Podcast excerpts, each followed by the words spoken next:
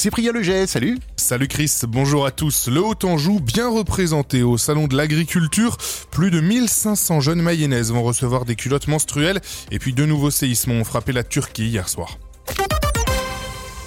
Vous le disiez hein, dans les titres, le salon de l'agriculture va ouvrir samedi avec des représentants de l'Anjou bleu. Le label produit en Anjou sera présent dès ce week-end en délégation avec notamment un éleveur de porc blanc de l'ouest du Segréen. Des agriculteurs vont également participer comme le GAEC de Beauchêne à la Cornouaille ou bien l'éleveur de percheron renazéen Thierry Chevalier. De son côté, Christiane Lambert, l'éleveuse de porc de Bouillet-Ménard, vivra son dernier salon en tant que présidente de la FNSEA. Et si vous ne pouvez pas aller à Paris, hein, une ferme de Coudray propose un mini salon de l'agriculture samedi. Oui, à la ferme de Sensé, Mélanie Chardron et Philippe Dubois vous feront découvrir leur exploitation bio. Lui s'occupe de la partie maraîchage et vend ses produits au marché ou en biocop, tandis que sa compagne se charge de la partie élevage et lait. Un bar paysan, une balade sur la gestion des haies bocagères ou un échange sur la biodiversité seront proposés. C'est donc samedi à Coudray entre 14h et 18h et c'est organisé par la Confédération paysanne.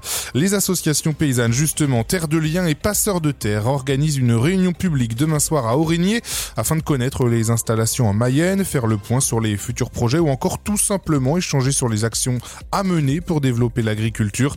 C'est à 20h au restaurant Le Biel à Aurigné. Les urgences de l'hôpital de Laval fermées ce soir dès 18h30. Vous trouverez porte close et ce jusqu'à 8h30 demain matin.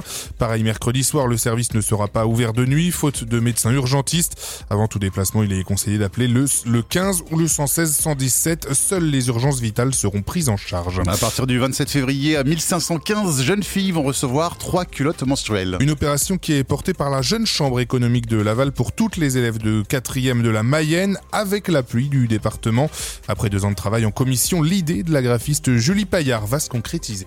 Pendant euh, le premier confinement, il y a eu une première enquête nationale sur le sujet de la précarité menstruelle qui m'a un peu bouleversée. Les chiffres étaient vraiment euh, ébouriffants.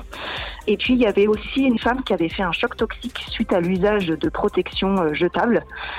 Tout ça mélangé, euh, je me suis projetée aussi en tant que maman. Qu'est-ce que je proposerais à ma fille comme type de protection?